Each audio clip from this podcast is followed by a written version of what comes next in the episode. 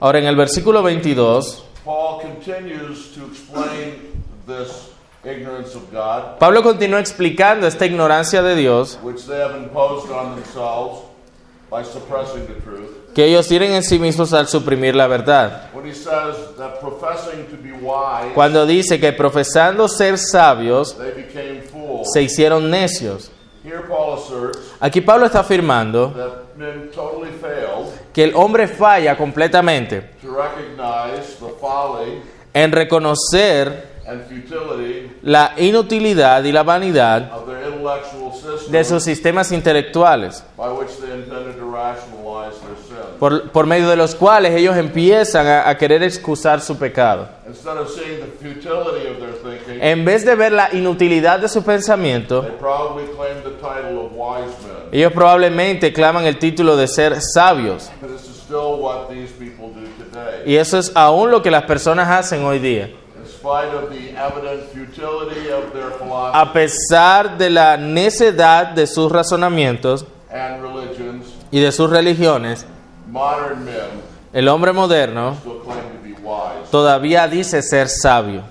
But then in the sixth place, Pero luego en sexto lugar, we come to the monstrous extent of their ignorance. Vemos, eh, eh, vamos a ver la monstruosa extensión de su ignorancia verse 23, en el versículo 23. Romans 1:23, would you read it, please? Romanos 1:23, y cambiaron la gloria del Dios incorruptible en semejanza de imagen de hombre corruptible, de aves, de cuadrúpedos y de reptiles. And so here we see how, how, to what extent their wickedness went. Aquí vemos hasta qué extensión llega la maldad de los hombres. They exchanged the glory of the incorruptible God Ellos cambiaron la gloria del Dios incorruptible for the image of corruptible uh, creatures. en semejanza de imagen de hombre corruptible o de criaturas corruptibles. Paul here informs us Pablo aquí nos informa that they substituted idols que ellos eh, tomaron estos ídolos y sustituyeron al Dios verdadero con estos ídolos, yendo más allá a adorar animales y criaturas que se arrastran. Aquí Pablo nos da su evaluación de la religión de ellos. Pablo nos dice que las religiones falsas son el clímax of man's ignorance of God. De la ignorancia que el hombre tiene de Dios. Ahora, esto es lo opuesto de, a las opiniones comunes that natural man and his religions and philosophies de que las, o las religiones naturales del hombre o sus filosofías are groping after God, es algo que les acerca a Dios and that these religions and y philosophies que estas religiones y filosofías are their closest approach to God. Es como ellos se acercan y se aproximan más al verdadero Dios. Y muchos han visto las religiones naturales como parcial e, e intentos válidos de adorar a Dios, que solamente necesitan un poco de ayuda de parte del cristianismo. You notice the diagram then. Y ustedes notan el diagrama entonces, that uh, many have viewed false religions que muchos eh, tienen falsas religiones, está en la página 35 de sus libros, as a, a, an attempt to reach the experiential knowledge of God. en un intento de alcanzar el conocimiento experimental de Dios. and these false religions, Y estas falsas religiones, of course, develop out of that innate knowledge of God, what was that again, I'm sorry? the innate knowledge of God, que tienen el conocimiento innato de Dios, es decir, ese, ese sensus deitatis, lo que es también llamado la semilla de la religión. Sin embargo, la diferencia entre el cristianismo y estas otras religiones, ellos dicen que la única diferencia es que el cristianismo los toma y los lleva hasta el conocimiento experimental de Dios. But this is not at all Pero esto no es Paul's view of false religion. la visión que Pablo tiene sobre las falsas religiones. Él ve el cristianismo como el buen y apropiado desarrollo de la semilla de la religión and leading to the experiential knowledge of y que lleva al conocimiento experimental de Dios. Pero él ve las religiones falsas como una expresión malvada y anormal de la semilla de la religión, which do not lead toward God, que no lleva hacia Dios, sino lejos de Dios y a una ignorancia experimental de Dios. Y Pablo ve estas falsas religiones and false philosophies y estas falsas filosofías uh, como un intento que hacen para cubrir su entendimiento de Dios. Así que Pablo ve las religiones falsas como las peores expresiones de la depravación humana. Y no son, de manera enfática, aproximaciones eh, eh, recomendadas hacia Dios o hacia la verdadera religión. Así que esto quiere decir que no debemos medir el conocimiento que el hombre tiene de Dios por medio de lo que él admite saber de sus falsas religiones. Él conoce mucho más, lo cual él lo está suprimiendo. Y de hecho está suprimiendo, lo está suprimiendo, suprimiendo perdón, por medio de su falsa religión. Así que todo lo que él admite conocer o saber. Está realmente pervertido. Si no, no lo admitiría.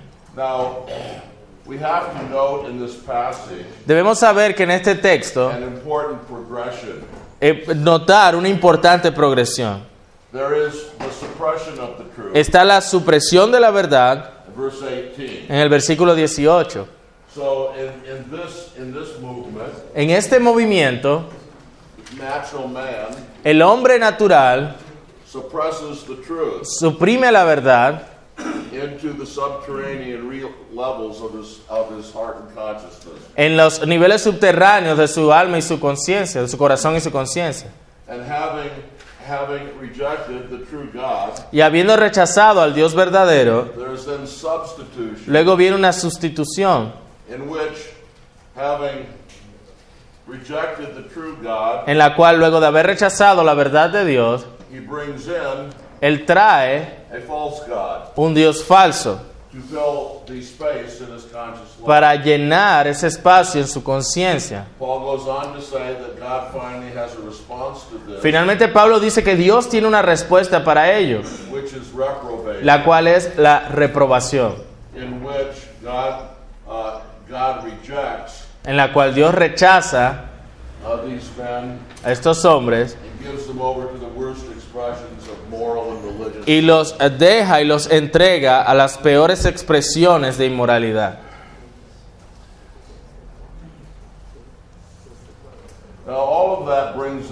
Todo esto nos lleva to some apologetic observations a algunas observaciones apologéticas, página on 36, the basis of this key passage. en la base de este pasaje clave. Y lo primero de lo que debemos hablar es del conocimiento de Dios. Y en primer lugar, bajo este, este, este encabezado, quiero eh, revisar con ustedes algunas opiniones históricas. La apologética clásica declara su estimado del conocimiento que los hombres tienen de Dios en diferentes formas.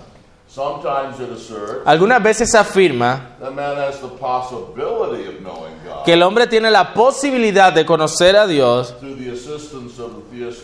a través de la asistencia de pruebas teístas, but has innately no real knowledge of God. pero de manera innata no tiene ningún conocimiento real de Dios. En otros momentos, los apologistas clásicos says that man has general notions dice que el hombre tiene nociones generales de Dios, de la, de la religión y la ética, pero no tiene un conocimiento claro o específico de Dios sin la asistencia de las pruebas teístas.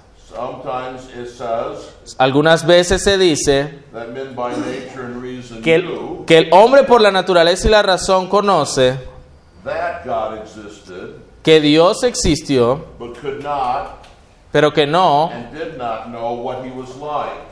pero no saben cómo es Él. Esto lo hablábamos ayer, que Dios mismo no sabe cómo es Él, según algunos.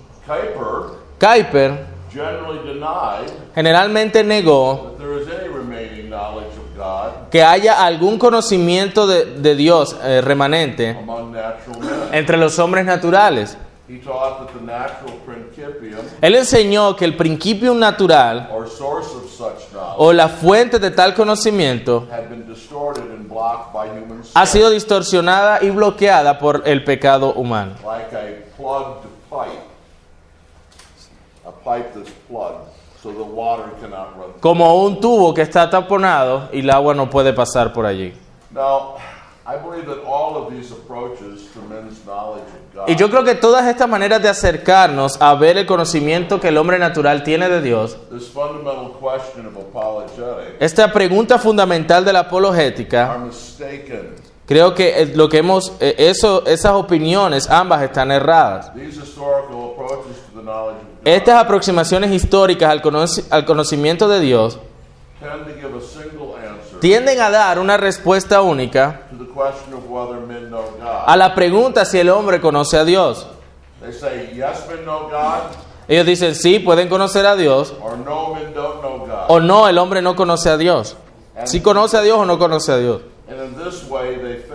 Y de esa manera fallan en entender o hacer justicia to the crucial distinction which the Bible makes in answering this question. a la crucial distinción que la Biblia hace al responder esta pregunta.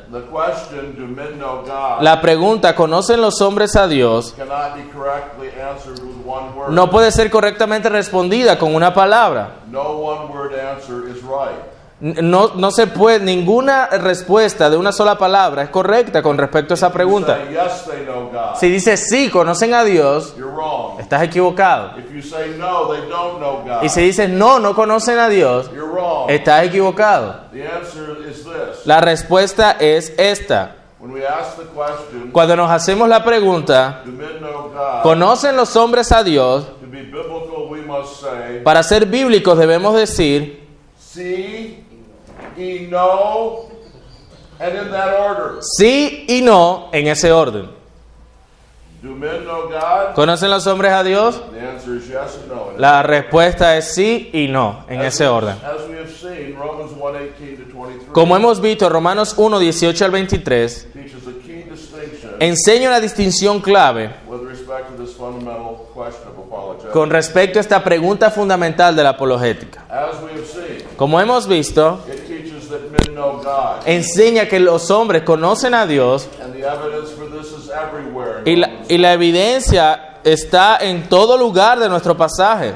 In verse 18, En el versículo 18, men suppress the truth. los hombres detienen con injusticia la verdad o suprimen con injusticia la verdad. Verse 19, Versículo 19, that which is known about lo que se conoce acerca de Dios. Verse 19, Versículo 19, is evident in them. les es manifiesto. Verse 20, Versículo 20, being understood is clearly seen. se hacen estas cosas claramente visibles, siendo entendidas. Verse 21, Versículo 21, they knew God. habiendo conocido a Dios. Verse 30, Versículo 30, they are haters of God. son aborrecedores de Dios. Verse 32, Versículo 32, they know the ordinance of God. conocían las ordenanzas de Dios. Could Paul make any more plain ¿Puede Pablo haber dejado más claro that there's this fundamental truth about every natural man? que esta es una verdad fundamental para todos los hombres naturales? He knows God, Y con el hombre conoce a Dios, but at the same time, pero al mismo tiempo he does not know God. no conoce a Dios.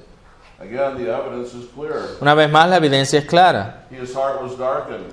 Sus necios corazones fueron entenebrecidos. Verse 21. Versículo 21. He exchanged the truth for a lie. Cambiaron la verdad por la mentira. Verse 23. Versículo 23. He did not see fit to have God in knowledge. Versículo 28. Ellos no aprobaron el tener en cuenta a Dios. Verse 28. Versículo 28.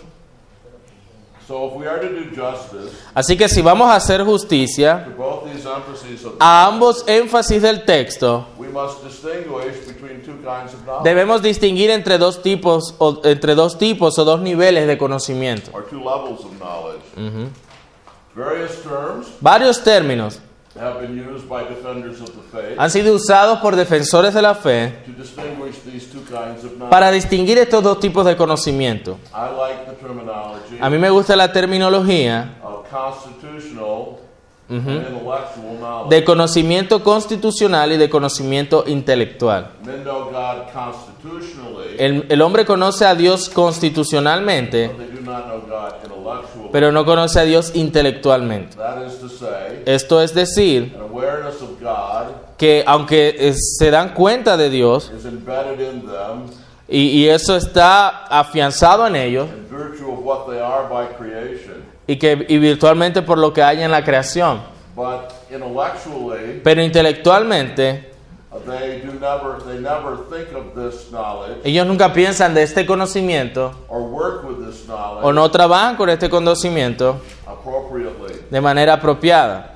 So there are two kinds of knowledge of God. Así que vemos estos dos tipos de conocimiento de Dios. Constitutional knowledge, Conocimiento constitucional. En los cuales los hombres conocen a Dios.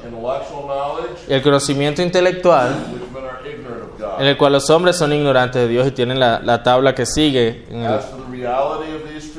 en cuanto a la realidad de estas dos cosas, ambas, como ven en sus gráficas, son reales. En cuanto a la relación de estas dos cosas, el, el conocimiento constitucional del hombre es básico y primario. Su ignorancia de Dios es secundaria y subsecuente, being a result of his truth suppressing activity. siendo el resultado de cómo suprimen la verdad. El conocimiento constitucional tiene en su naturaleza una impresión reveladora y el conocimiento intelectual habla de un sistema intelectual, una filosofía o religión. La condición aquí,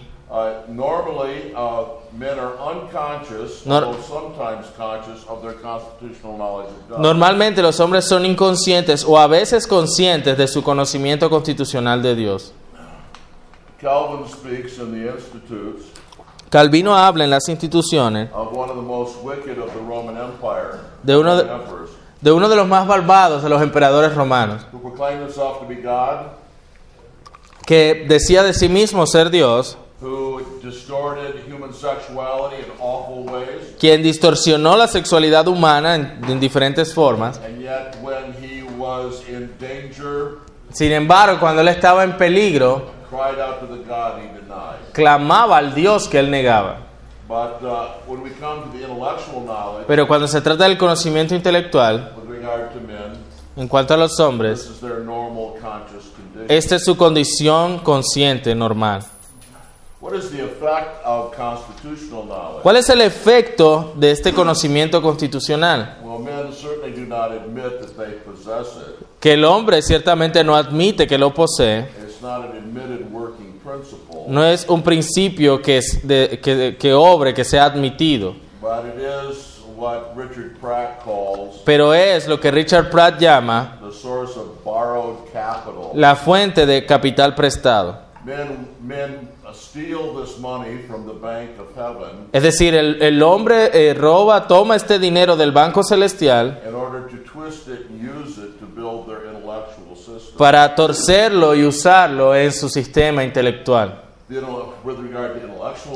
Pero en cuanto al conocimiento intelectual y la, la ignorancia que los hombres tienen de Dios, this is the normal working principle este es el principio normal que obra of natural men, del nombre natural, and it works with borrowed capital que también trabaja con capital prestado del conocimiento constitucional del hombre.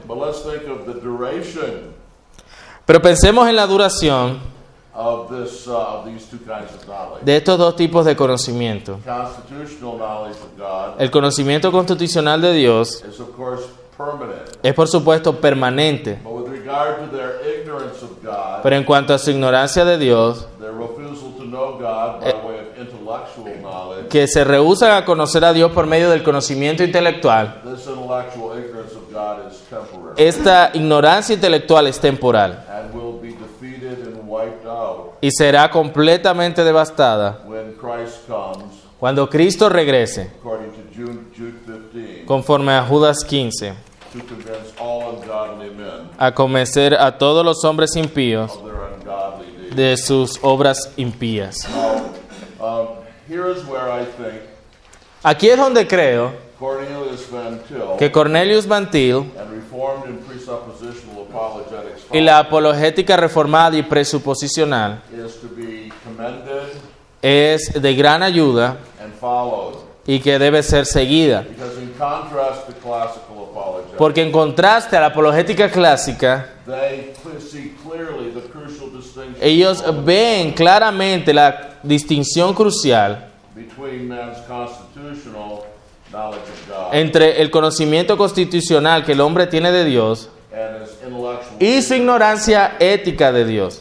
And so they, they use different terminology to describe this contrast. Y utilizan diferente terminología para describir este contraste. Sometimes they think of a- ethical knowledge as opposed to constitutional or psychological, Hablan de conocimiento ético en oposición al conocimiento constitucional. but they make the distinction, Pero hacen la distinción. and this is good, Y eso es bueno. even though with different terminology. Aun cuando use terminología diferente.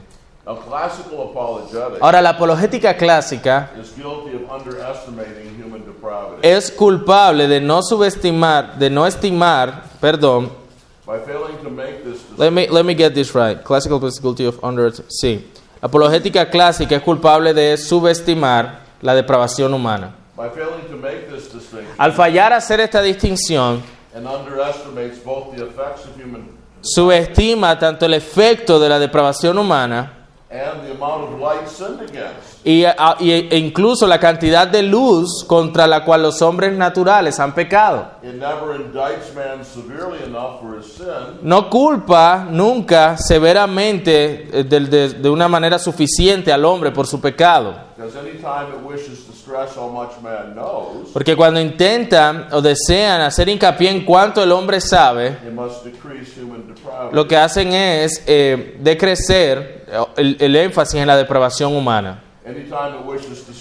Y cada vez que quieren hacer hin- hincapié en la depravación humana, it must lessen the clarity of divine revelation. entonces disminuyen la claridad de la revelación divina dada al hombre. So, can I put it this way? Para ponerlo de esta forma, para ellos el conocimiento que el hombre tiene de Dios es como una vinagreta italiana. Está compuesta de dos líquidos diferentes, aceite ve- vegetal y vinagre, and they do not ultimately stay together. y no permanecen juntos, sino que van separados. So we must make a separation. Así que ellos deben hacer, debemos hacer una separación. And by failing to make this clear distinction, Y al fallar en hacer esta clara distinción, uh, la apologética clásica nunca describe de manera precisa las diferentes partes que, en las cuales eh, obran en el hombre. Let's take Abraham Kuyper, for instance. Tomemos a Abraham Kuyper, por ejemplo. Kuyper has attempted to do justice El Kuyper procuraba hacer justicia, hacerle justicia al hecho to how wicked and depraved de cuán malvado y depravado even the minds and reasons of men are. Es el hombre, incluso en sus mentes y en sus razonamientos. Él claramente vio que el hombre natural no tiene un conocimiento ético e intelectual de Dios correcto. Pero ¿qué es lo que él hace? Para hacerle justicia a la depravación humana, niega que el hombre tenga un conocimiento de Dios. Él no entendía la, que, la distinción clave que hace la escritura entre el conocimiento intelectual de Dios, que el hombre natural no tiene, y el conocimiento constitucional de Dios, which they do have. que sí tiene el hombre. And so he has concluded Entonces él ha concluido, it's very clear in his writing, y es claro en sus escritos, that in no sense do men know God. que no hay sentido alguno en el que el hombre conozca a Dios. So without intending at all to do it, Así que sin tener la intención de hacerlo, he has removed the very base of, of natural man's Kuyper remueve la base misma de la depravación del hombre, la depravación natural del hombre. Porque si los hombres no conocen a Dios, they cannot commit sin against entonces no pueden pecar contra Dios. God. And so without at all intending to do it, Así que todo lo que se intenta hacer, al hacer énfasis o hincapié en la depravación, él remueve su base misma. Another result of his failure, Otro resultado de este fallo, to see clearly the distinction between these two kinds de ver claramente una distinción entre esos dos tipos de conocimiento and the reality of the natural man's y la realidad de que el hombre natural tiene un conocimiento constitucional de Dios, was his conclusion por eso eso lo llevó a Kuyper a concluir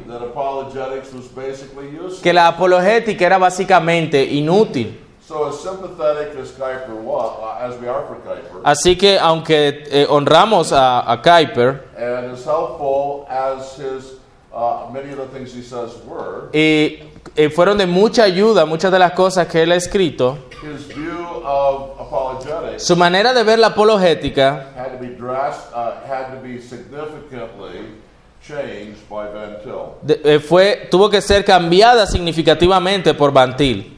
But having spoken about the knowledge of God, Pero habiendo hablado acerca del conocimiento de Dios, let's take in the second place pensemos en segundo lugar of the depravity of the fallen mind. sobre la depravación de la mente caída. And here we come to take up first of all Aquí vemos en primer lugar cómo la, apologe- la apologética clásica y la razón humana o la teología natural. La razón humana es vista por muchos teólogos católicos romanos y por muchos apologistas clásicos eh, ven a la razón humana como a lo peor y está herida. Para ellos la razón humana no está muerta en pecado, pero solo herida por el pecado. Y sobre esta base, men are challenged on the basis of reason los hombres son desafiados con base a la razón a natural theology a construir para sí mismos una teología natural which will bridge the gap que será como un puente en la brecha between themselves and en- the Christian entre faith. ellos mismos y la fe cristiana. Prior to accepting the gospel Que antes de aceptar el Evangelio and believing in y creer en Cristo, the classical apologist el apologista clásico assumes that men may be convinced by theistic proof asumen que el hombre debe ser convencido por pruebas teístas de la existencia y el carácter de Dios. Así que una razón que básicamente no ha sido afectada por la caída es hecha el punto de contacto para la apologética cristiana. So, uh, apologetics then appeals Entonces la apologética apela to the relatively unfallen reason of man a la relativamente no caída razón del hombre in order to bring him to Christ. eh, para traerlo a Cristo.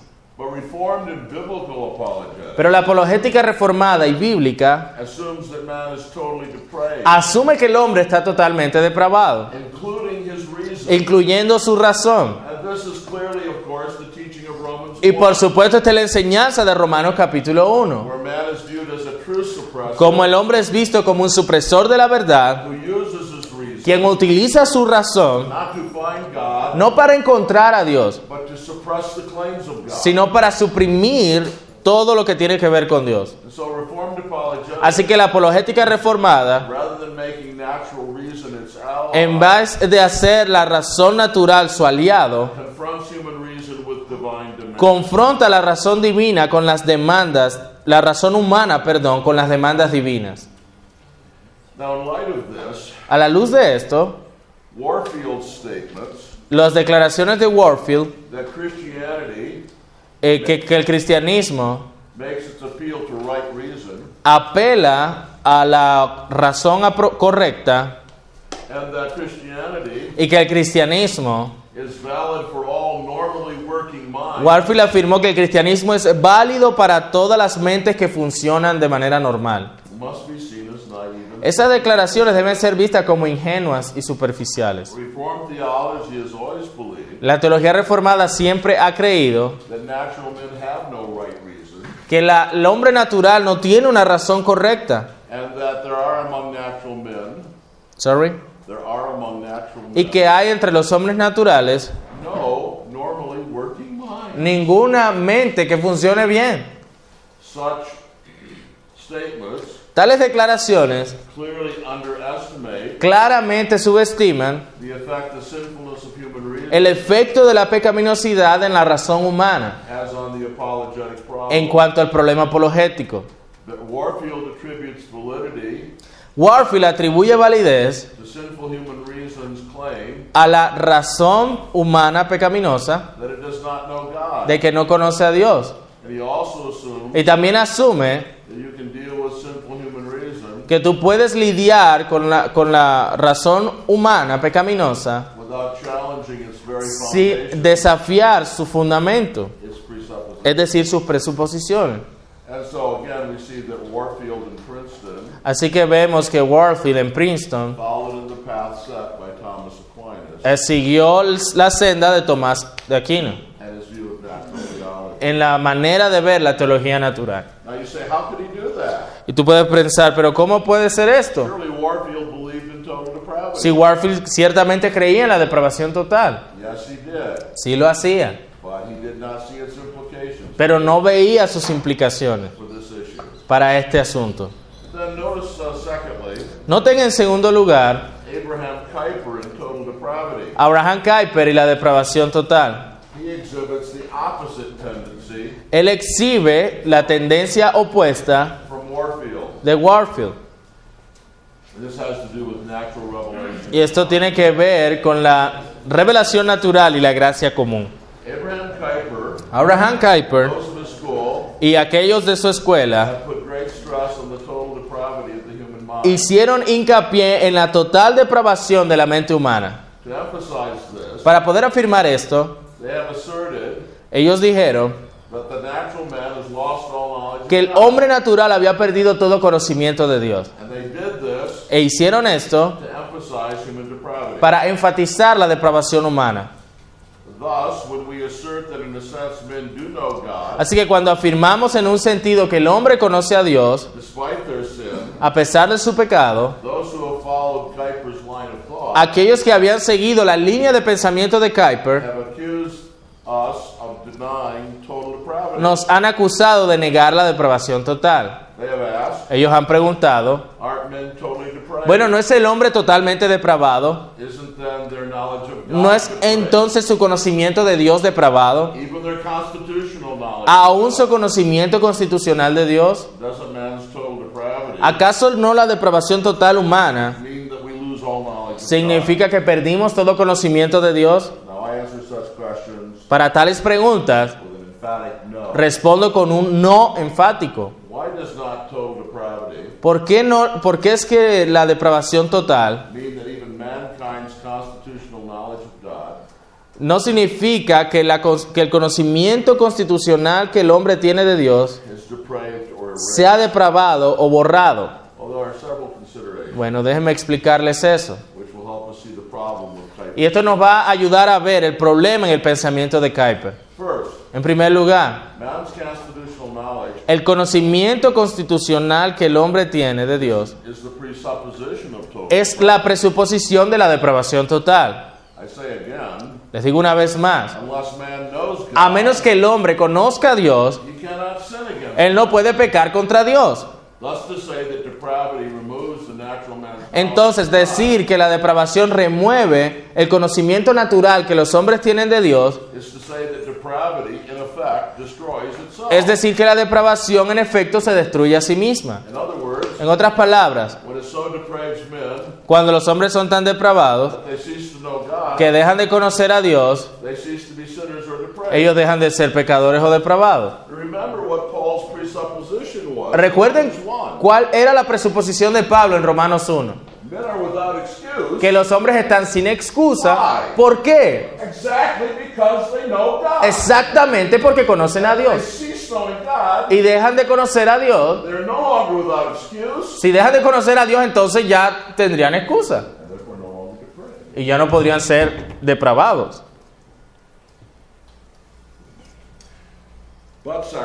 Pero en segundo lugar,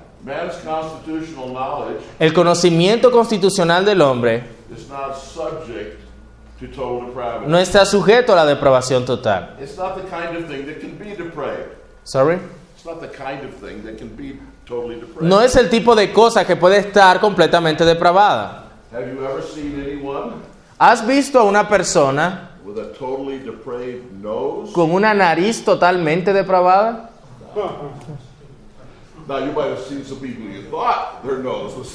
Tal vez tú has visto personas que tú crees que su nariz es totalmente depravada. but their nose was not really totally depraved. Pero su nariz no es realmente totalmente depravada. Es una nariz. Noses are not totally depraved or not. Las narices no son totalmente depravadas o no. I know there are some nationalities even Yo sé que hay algunas nacionalidades incluso who seem to have totally depraved noses. que parecen tener eh, narices totalmente depravadas. Pero no, ustedes no tienen narices totalmente depravadas. A third thing, Una tercera cosa,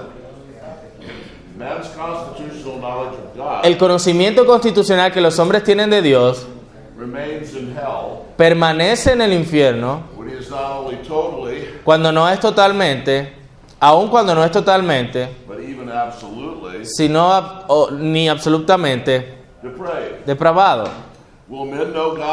Ahora, la pregunta es, ¿conocerán los hombres a Dios en el infierno? Por supuesto. Are they totally and even absolutely depraved in hell? ¿Son ellos absoluta y completamente depravados en el infierno? Claro que sí. Por lo tanto, la depravación total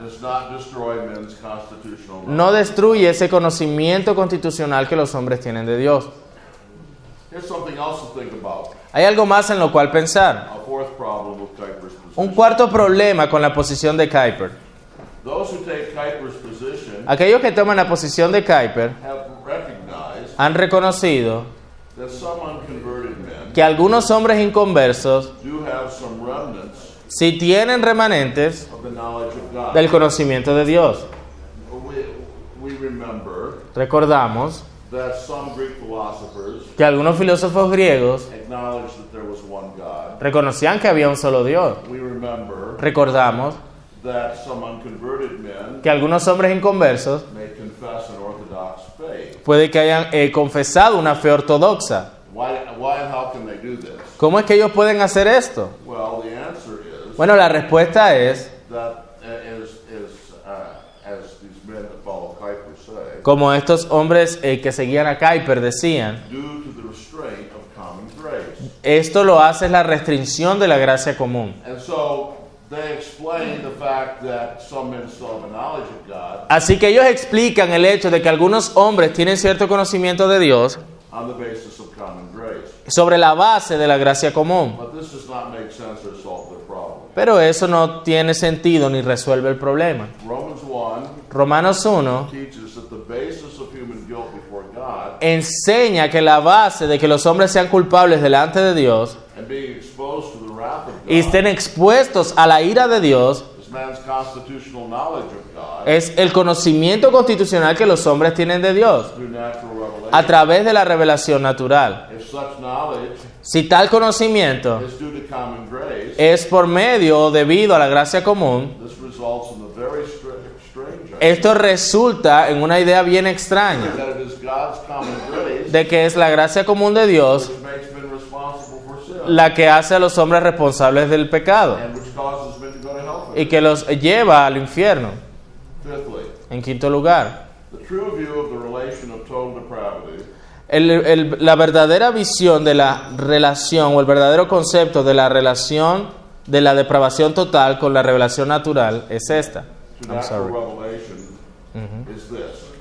Total depravity La depravación total uniformly influences man's response to natural revelation. y, y- y logra influenciar uniformemente la respuesta del hombre a la revelación natural and the knowledge or awareness of God y el conocimiento de Dios, el, el cual, el conocimiento de Dios que le imparte. It uniformly suppresses the truth and unrighteousness. El hombre de manera uniforme suprime o detiene con injusticia la verdad.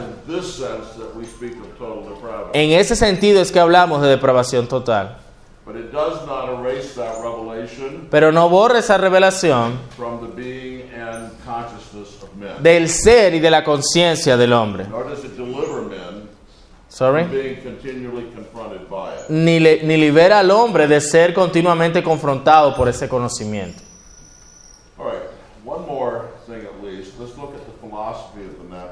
Una cosa más, veamos la filosofía del hombre natural. Again, let's begin with the historical problem. Una vez más, el problema histórico. Throughout the history of Christian A través de la historia de la apologética cristiana, notamos una y otra vez el intento de, cristia- de maestros cristianos bien intencionados de usar conceptos populares y filosofías of their culture and de, de su cultura y periodo para defender la fe cristiana. Por ejemplo, Justino Mártir, él adaptó el platonismo and we argued that the result of this y argumentamos que el resultado de esto was disastrous for Christian truth, fue desastroso para la verdad cristiana, a pesar de sus supuestas ventajas. Thomas Aquinas Tomás Aquino utilizó filosofía aristotélica y la lógica para construir su declaración masiva de la doctrina cristiana y la verdad. We noticed how this made his arguments for God, Notamos cómo él hace sus argumentos sobre Dios, o lo hubieras notado si hubiera, estuviéramos en un curso completo de apologética. Hace sus argumentos imposibles de entender. Y también notamos how it exposed those arguments to many objections. cómo se exponen esos argumentos a muchas objeciones. On the other hand, Por otro lado, men like Tertullian hombres como Tertuliano in the early church en la iglesia primitiva and Kuyper in the modern period y Kuyper en el periodo moderno emphasized the antithesis, enfatizaron la antítesis, or the hostility or contradiction es decir, o, o la hostilidad y la contradicción entre la fe cristiana y la filosofía mundana. Tertullian said, Tertuliano dijo, reacting against the claims of Greek philosophy, reaccionando ante las declaraciones de la filosofía griega, que él creía en la resurrección